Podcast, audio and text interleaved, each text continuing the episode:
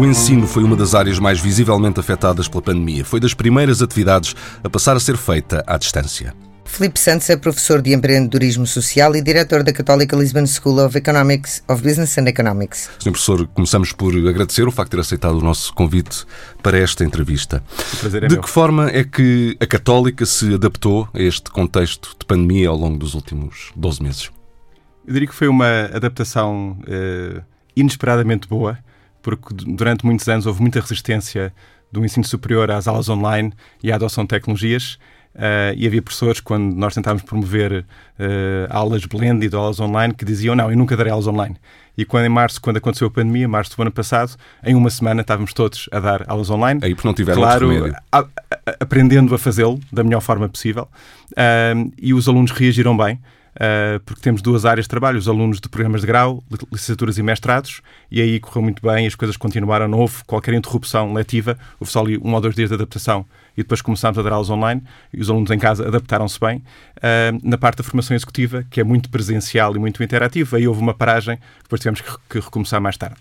Mas diria que correu bem, e aliás a Católica fez um investimento muito grande depois em equipar durante o verão as salas todas com câmaras e microfones de alta qualidade, foi um investimento de quase meio milhão de euros em toda a universidade, exatamente para estar adaptada a poder ter aulas híbridas com parte da audiência em casa, parte na sala com distanciamento e para todos poderem ouvir e ver uns aos outros, o que não foi possível imediatamente eh, quando, eh, quando houve a pandemia, mas adaptámos.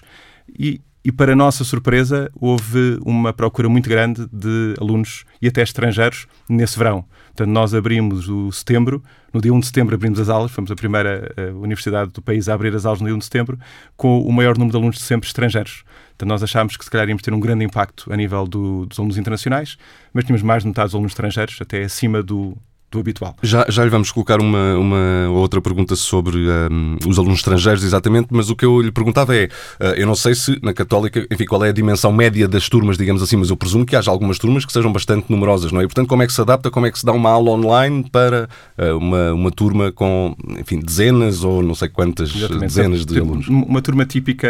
Um, portanto, uh, o tamanho de uma classe, imaginemos que temos um mestrado em gestão com 120 alunos, que tipicamente tem dividido em turmas de 60.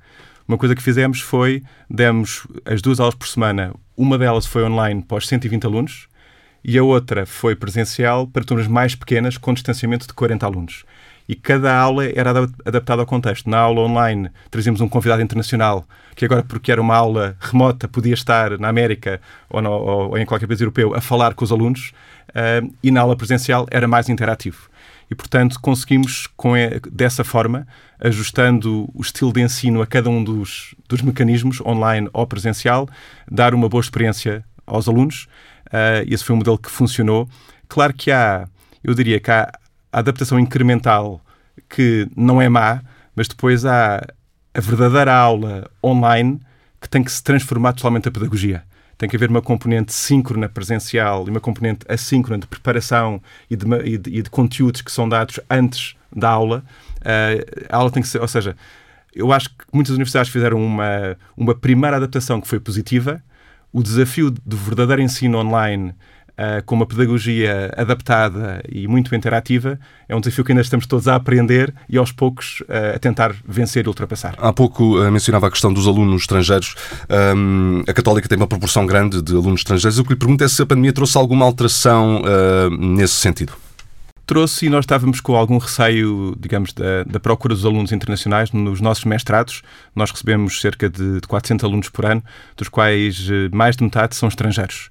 E são alunos de full-time, não são alunos exchange, são alunos de facto que vêm da Alemanha, da Itália, da França, para Lisboa para morar durante 18 meses e fazer o seu mestrado. E estávamos com receio, até porque durante o verão houve ali um período bastante eh, forte, de, um, um pico epidémico durante o verão, que afetou Lisboa.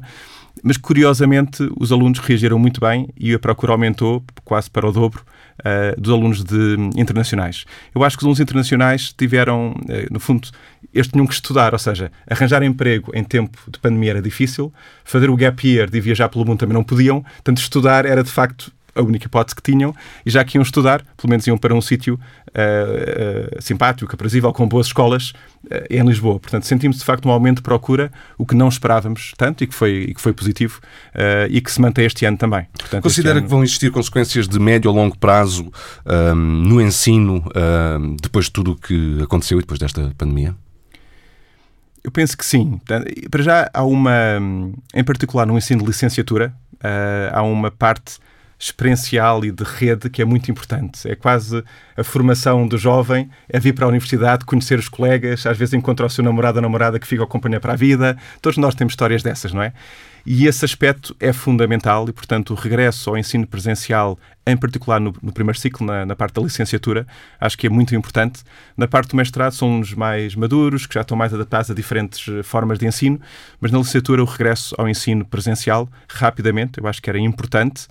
E acho que todos nós aprendemos agora melhor como lidar com as plataformas online, com conteúdos online, com a criação de conteúdo remoto. Portanto, o ensino pode ser reforçado porque tem uma melhor combinação no futuro entre a parte presencial e a parte experiencial interativa remota. Portanto, eu acho que pode haver uma mudança positiva, uh, passando a pandemia, pode haver uma mudança positiva uh, na forma de ensinar, porque aceleramos, eu diria, três anos em termos de uh, update digital, portanto, de digitalização e pedagogia digital, em seis meses aceleramos três anos. Uh, o plano de recuperação e resiliência aposta muito na digitalização e também na, na formação uh, profissional e mesmo na transição de certas, certas profissões que vão deixar de existir. Uh, mas acredita que ele olha com a atenção suficiente, ou pelo menos está focado nos aspectos essenciais, que são essenciais à, à, à evolução da educação? Eu acho que a aposta do PRR na parte da, da, capacitação da população e da educação e da formação profissional não é tão grande como se esperaria. Não é? Quando se espera uh, um, um, plano de recuperação e resiliência, uh, a transformação digital, esperaríamos que uma grande componente do investimento fosse alocada à parte de educação e formação. E a componente até é relativamente pequena uh, face a outras componentes. Uh, não sei se chega a, a, a, um bilhão, portanto, menos de se calhar de 10% do, do PRR não parece suficiente porque sabemos que o desafio do país é o desafio da educação, da qualificação da força de trabalho, que ainda é muito abaixo da média europeia, em particular nas idades adultas, portanto, na parte dos jovens estamos a recuperar muito do atraso e temos uma, uma nova geração já mais bem qualificada, não aos níveis europeus, mas, mas perto. Na, na força de trabalho de meia idade, que é aquela que está a sofrer mais com a adaptação, com a transformação digital e está a perder os seus empregos das empresas tradicionais, aí era preciso um grande esforço de adaptação um, e não sei se tem o, investimento e a aposta suficiente uh, nessa componente. Eu esperaria um, um, uma aposta maior, porque esse é o desafio, o desafio da educação e da qualificação, porque no fundo é a base. Se queremos atrair, por exemplo, empresas estrangeiras para se sediarem em Portugal, querem ter mão de obra qualificada e preparada. E esse é, esse é o desafio. E poderia esse, esse desafio ser potenciado pelas universidades, por exemplo, uh, tendo uma oferta de, de ensino para a vida, de transformação profissional, ou isso passaria mais mesmo por eh, programas eh, liderados pelo governo? Uh, quer dizer, os programas, o ideal é quando o governo consegue encontrar parceiros que implementem e desenvolvam uh, essas formações. Claro que existe o IFP, o Instituto de Emprego e Formação Profissional, que tem um, uma boa rede de, de, formações mais, mais técnicas, mas, por exemplo, na, uma das áreas em que eu trabalho é a inovação social, como a Joana sabe, e, e, e nessa área temos projetos interessantíssimos de reconversão digital. Um projeto, por exemplo, a Academia de Código, que em 12 semanas de formação transforma uma pessoa com uma formação base qualquer, ou às vezes sem ensino superior, em programador júnior, porque dá full-time intensivo três meses de formação em programação e permite reconverter alguém que trabalhou, por exemplo, na banca e que perdeu o emprego, em programador que consegue arranjar um emprego numa empresa de tecnologia, que é a área que está a crescer mais. E, portanto, eu acho que é fundamental que o governo, nestes programas, trabalhe em parceria com diferentes uh, parceiros e as universidades é onde existe muita competência pedagógica, muita capacidade de formação uh, e também uh, em inovadores sociais que desenvolvem modelos novos e abordagens novas de inovação. Uh, a aprendizagem ao longo da vida é fundamental. Uh, nós agora lançámos, aliás, esta semana lançámos uma, um modelo novo chamado Online Academies, que é exatamente permitir que a pessoa, de uma panóplia grande de workshops e de cursos, escolha aqueles que mais se adaptam às suas necessidades e de forma flexível, em vez de escolher um programa que tem um formato muito rígido e, e, e geral para todos, escolhe aquelas formações que se adaptam mais às suas necessidades. São todas curtas, incisivas, aplicadas e permitem que, de facto, que a pessoa consiga ajustar a sua qualificação às necessidades que sente no mercado de trabalho, áreas como marketing digital, ou, ou gestão de carreiras, ou gestão de pessoas, que é o grande desafio das organizações, é gerir pessoas e, e às vezes as, as, relações e as emoções, são áreas em, em que se trabalha. Portanto, formação ao longo da vida do segmento adulto, eu acho que é essencial para os desafios que Portugal enfrenta. Relativamente à economia, uh, o governo está mais ou menos otimista quanto a uma recuperação económica mais rápida do que se esperava. Partilha desse otimismo? Um, sim e não. No sentido em que eu penso que, de facto, a partir de julho e com o aumento da vacinação, eventualmente até com, com os fundos europeus, vai haver aqui uma convergência positiva que vai animar a economia e permitir recuperar parte do atraso. Houve uma quebra do 8% do ano passado na economia, sensivelmente, cerca de 10% desde março, não é? desde que começou a pandemia.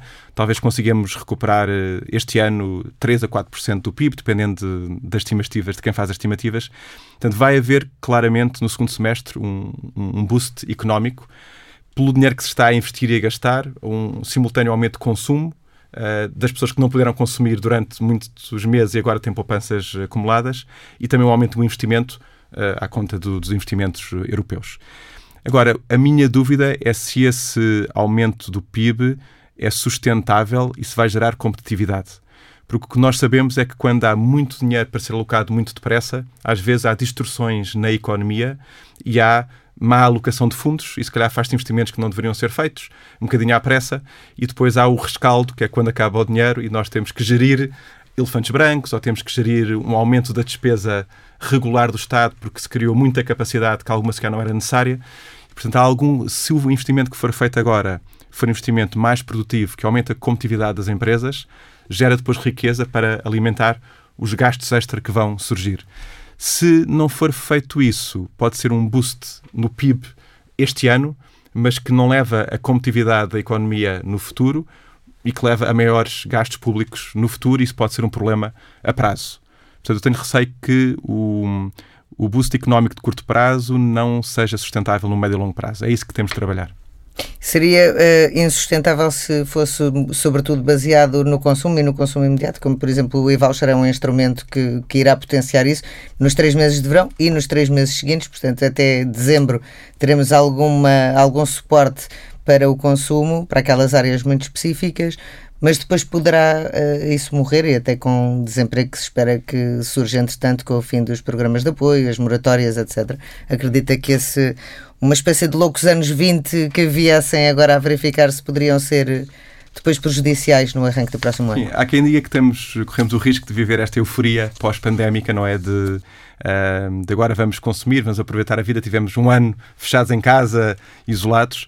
E depois há aqui dois aspectos que vale a pena referir. Um é que uh, a pandemia teve um impacto muito desigual nos cidadãos. Portanto, houve talvez uma maioria de pessoas que manteve o seu rendimento, manteve o seu emprego, uh, também à conta do, das ajudas do, do Estado e europeias, uh, e como não pôde consumir, poupou muito e está desejoso de sair e de consumir, e há uma, uma proporção, talvez de 20% da população, 15% a 20%, que sofreu muito porque tinha o seu pequeno negócio, tinha geria uma pequena frota de táxis para o turismo, ou tinha uns serviços, ou tinha um serviço de festas, ou, tinha, ou trabalhava na área dos, dos espetáculos, ou da restauração, ou da hotelaria, e que sofreu muito com a crise, mas como eram pessoas que às vezes não eram Uh, uh, tinham um pequeno negócio em nome individual ou tinham não aparecem tanto nas estatísticas, mas há vai haver um, um, grande aumento da pobreza e da desigualdade como o impacto da pandemia. Nós, aliás, o nosso Centro de Economics for Prosperity vai lançar provavelmente para a semana um estudo que vai dar esses dados, ainda não está pronto, mas vai indicar um aumento de pobreza e de desigualdade. Portanto, esse é um aspecto. E, portanto, o consumo vai ser um consumo um bocadinho só de uma parte da população.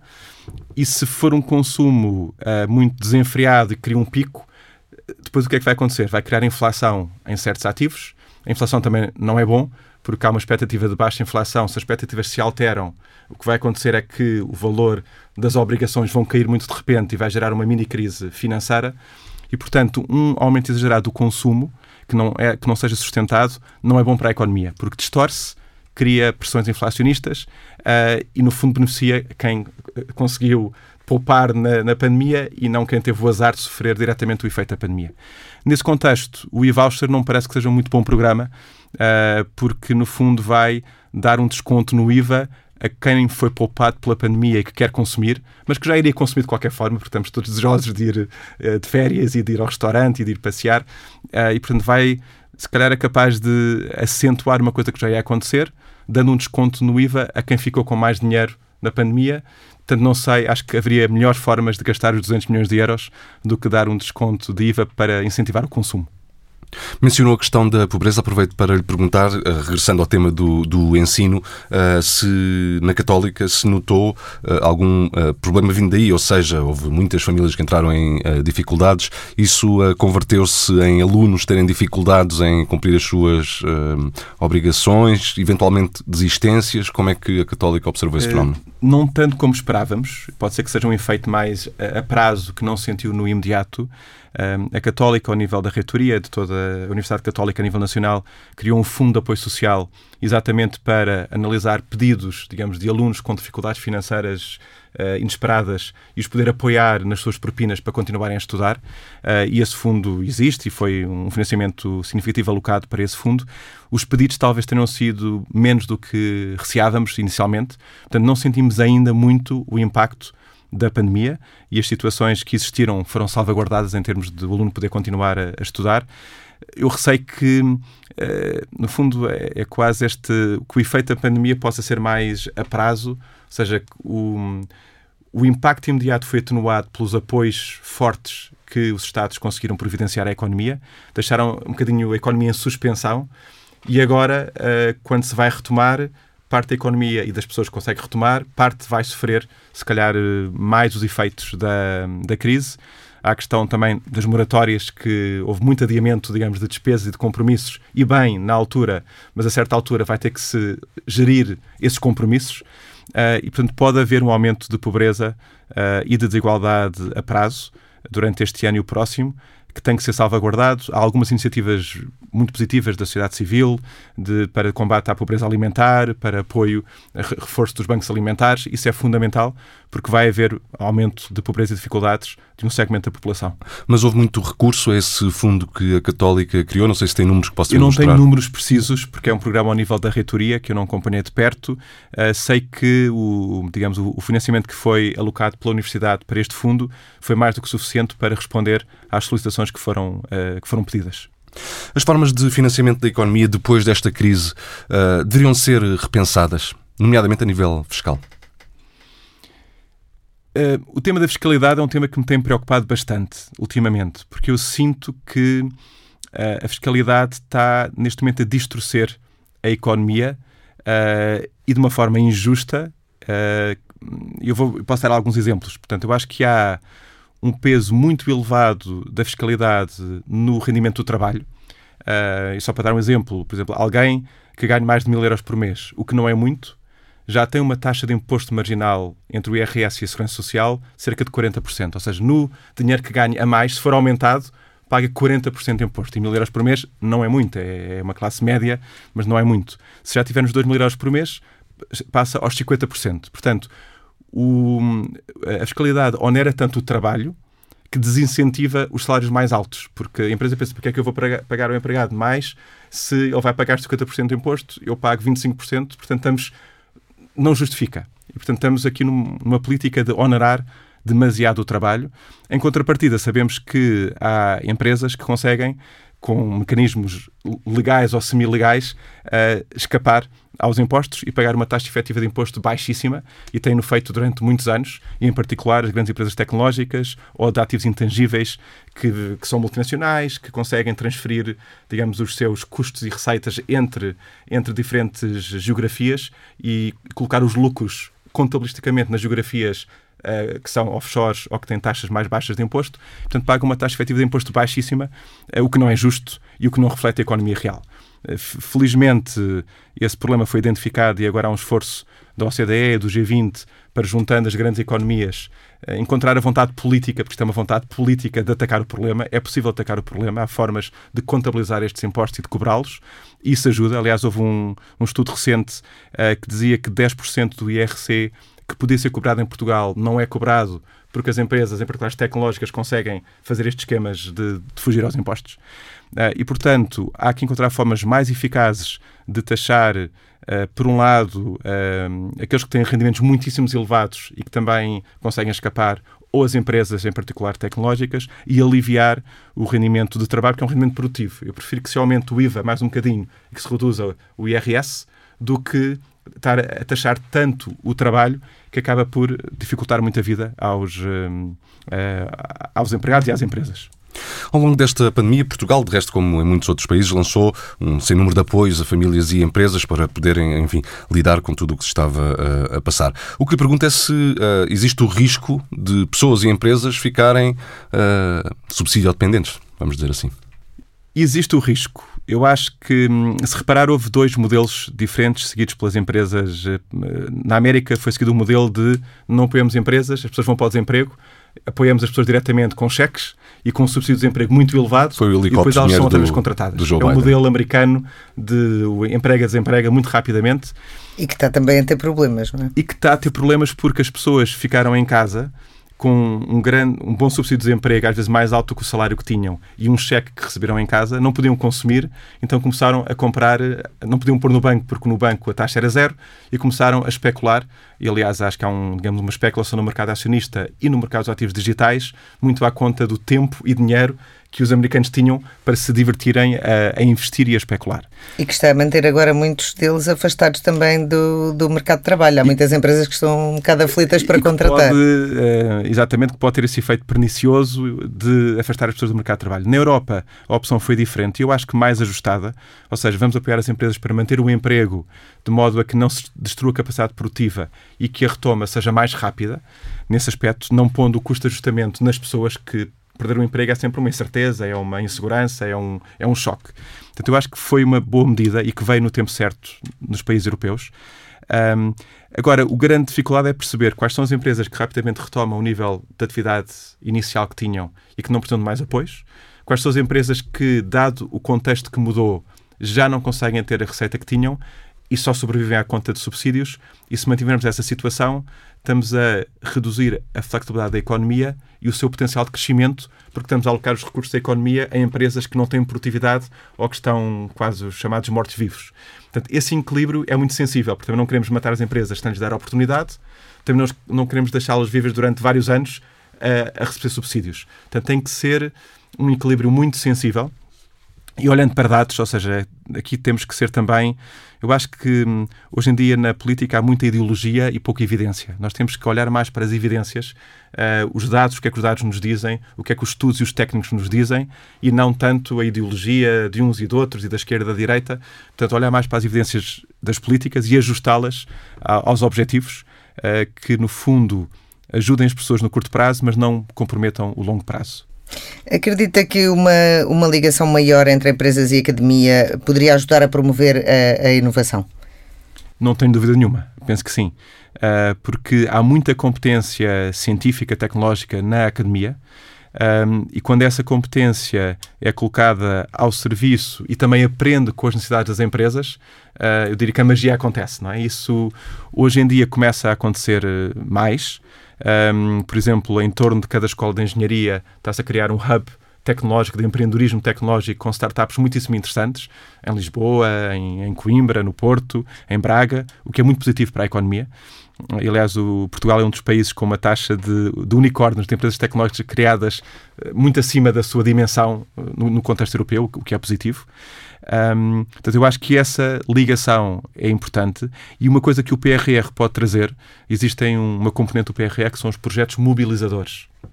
E se conseguirmos que, de facto, no âmbito desses, dessas propostas, se façam verdadeiras parcerias estratégicas entre empresas e a academia em áreas-chave uh, de desenvolvimento, eu acho que pode ser um efeito muito benéfico do PRR, que é incentivar e promover essa, essa ligação que depois poderá perdurar para além dos apoios que são, que são ministrados. O, o Filipe uh, assinou no ano passado um artigo científico sobre a resposta das organizações às pressões que existem neste momento, que, que são muitas e, e, divergentes, de maximizar lucros, adaptar-se a desafios ambientais e societais, uh, respeitar normas profissionais, proteger dados, promover a inovação enfim, uma série de, de, fatores com que os gestores de hoje em dia uh, lidam. Aliás, foi um dos artigos mais citados do mundo e foi até premiado por causa disso. Uh, os nossos gestores estão preparados para esta transformação que estamos a viver? Eu acho que ainda não, mas estão com vontade e estão atentos uh, ao desafio.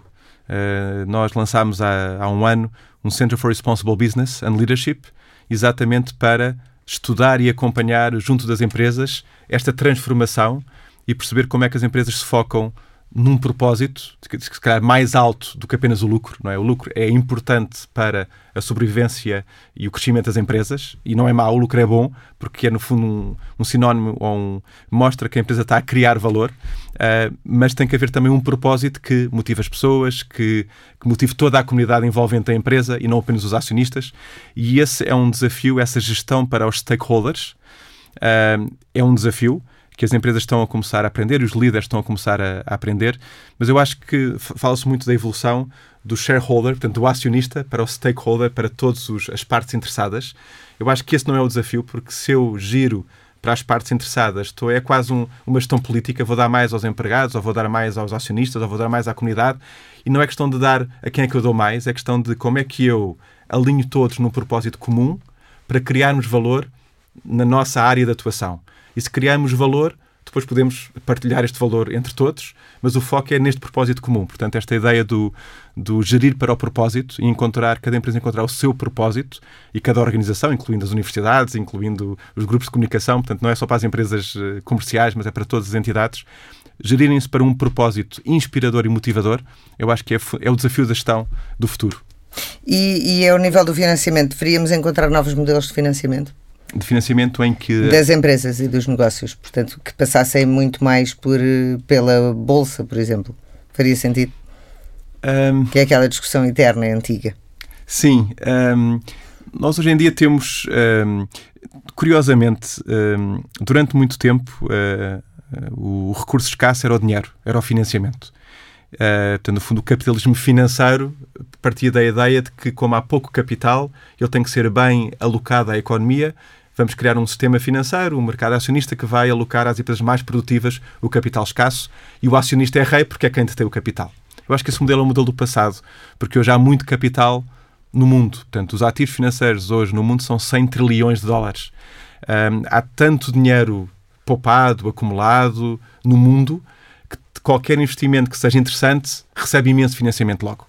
Portanto, eu acho que hoje em dia a escassez é a escassez de talento, de visão, não é por acaso que as pessoas mais ricas do mundo hoje são os empreendedores que criaram empresa há 10 anos atrás, porque o dinheiro veio atrás desse talento e essas pessoas conseguiram depois eh, apropriar-se de muito do lucro da sua atividade, porque o recurso escasso era o talento e não o dinheiro. Portanto, eu acho que hoje em dia até existe muito capital disponível para investimentos que sejam sustentáveis e atrativos.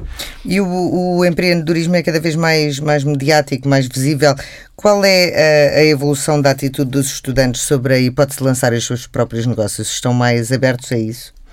Eu acho que sim. Uh, há muito apetência e interesse por empreendedorismo e empreendedorismo também é interessante de diferentes vertentes. Há o empreendedorismo uh, social, que é a área em que eu trabalho, criar um projeto de impacto com impacto direto na comunidade.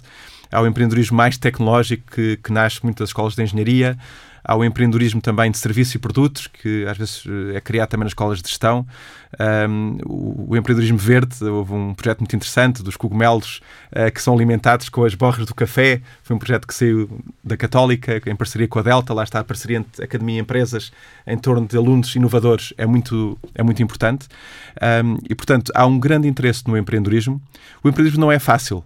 E, portanto, quando os empreendedores muitas vezes começam a tentar desenvolver os seus negócios, muitos acabam por desistir uh, porque não é, não, é, não é fácil. Portanto, há muito interesse uh, e há muita vontade. Eu acho que depois o número de pessoas que de facto criam as suas startups é menor do que se calhar se esperaria, mas o aprenderem Uh, o empreendedorismo, o processo de empreendedorismo, a forma de inovar é fundamental no trabalho nas empresas. Ou seja, quando estas pessoas formadas em empreendedorismo vão trabalhar para as empresas, trazem este, esta inovação, este, este olhar diferente, o saber criar um produto novo, o saber eh, entusiasmar um cliente.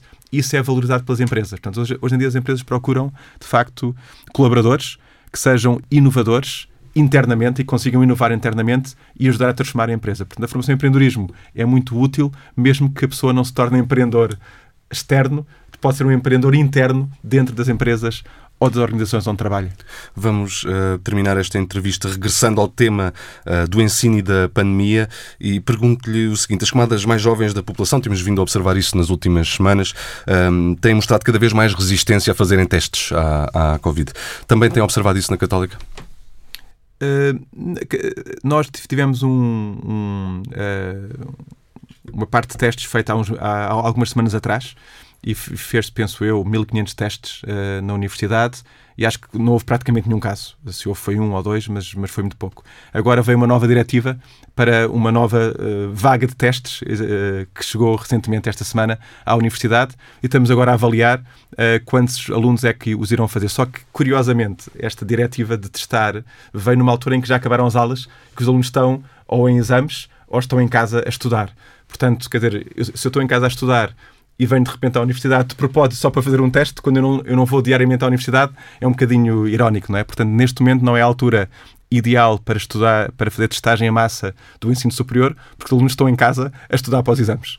E poderia até ser, ser contraproducente. Poderia porque... eventualmente ser contraproducente. Podiam contagiar-se nos transportes. Uh, exatamente. Portanto, o, timing não é ideal, uh, a medida e a, e a ideia é boa, o timing não é o mais apropriado, mas nós notamos que, de facto, os professores e o staff aderiram, talvez mais do, do, que, do que os alunos, uh, mas neste momento já estamos, de facto, numa fase de, de menor presença no campus da parte dos alunos.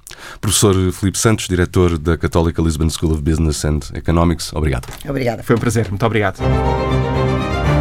Vamos então ao comentário habitual do economista João Duque. Vamos então começar esta semana. Soubemos, tivemos números do, do déficit orçamental e, e o investimento parece estar abaixo de 2020, não é? Uma questão interessante. É, é, praticamente, ou melhor, sim, é, absolutamente, quando nós olhamos para aquilo que foi o aumento orçamentado face àquilo que é a execução. Portanto, nós continuamos a fazer exatamente aquilo que estávamos a fazer antes, que é deixar o investimento, aparentemente e até ao momento, como a variável de folga. E se as coisas correrem mal, quem se vai prejudicar no fim vai ser, estou mesmo a ver, o investimento. Porque o orçamento, eh, em termos de déficit, explodiu agora em abril, explodiu com, e portanto temos um quadrimestre em que houve um aumento muito significativo das despesas e uma redução das receitas, particularmente a receita fiscal e, em particular, os impostos indiretos, e dentro destes, o IVA e o imposto sobre os produtos petrolíferos. Naturalmente, se nós ficamos em casa, deixamos de comprar tantas coisas e deixamos claro. de nos deslocar. E, portanto, por essa via houve, de facto, uma, uma, despesa, uma receita que foi muitíssimo menor. Mas, por outro lado, também temos o, o peso da despesa. Aqui uh, influencia a despesa com o pessoal. Uh, no caso do SNS foi evidente, não é? Portanto, tivemos que correr um, eh, a acudir a, a contratar mais pessoas. Curiosamente, Uh, houve uh, uma redução nos, uh, nos custos com aquisição de bens e serviços. E isso é que é um bocadinho estranho ou extraordinário, porque, de alguma forma, percebe-se que a administração pública, estando confinada, tenha menos custos bom, para, para fazer face ao dia a dia. Mas, mas por outro sempre lado, a funcionar, não é? Esteve sempre a funcionar. E isto levanta aquela dúvida se os colaboradores devem, devem ser compensados por custos que estejam eles a suportar. É, atenção, que os sindicatos levantaram em determinada altura. E que e foi que... adotado uh, para as empresas privadas, mas não para os Estado. Ora bem, e por isso é que eu ia levantar aqui a questão. Parece que para as empresas privadas havia uma, uma certa acrimónia e uma pressão grande, para, para o Estado parece que a coisa aparentemente terá passado um colme. Benefícios, apesar de tudo, na despesa. Continuamos a pagar menos juros, apesar da dívida ser cada vez maior. Espero que isto um dia, mais tarde, não seja multiplicado por dois o desagrado que isto nos vai dar. É o meu temor e é quase certeza, diga-se passagem. Mas relativamente ao e-voucher, finalmente parece que, que temos boas notícias, não é? Ora bem, temos aqui uma medida que eu na altura considerei absolutamente exemplar, muito boa. Gostei imenso de ver uh, aprovada essa medida. É uma medida que é cirúrgica, permitiria, inclusivamente, na altura em que foi falada, estamos a falar de outubro, novembro do ano anterior, quando foi o orçamento discutido.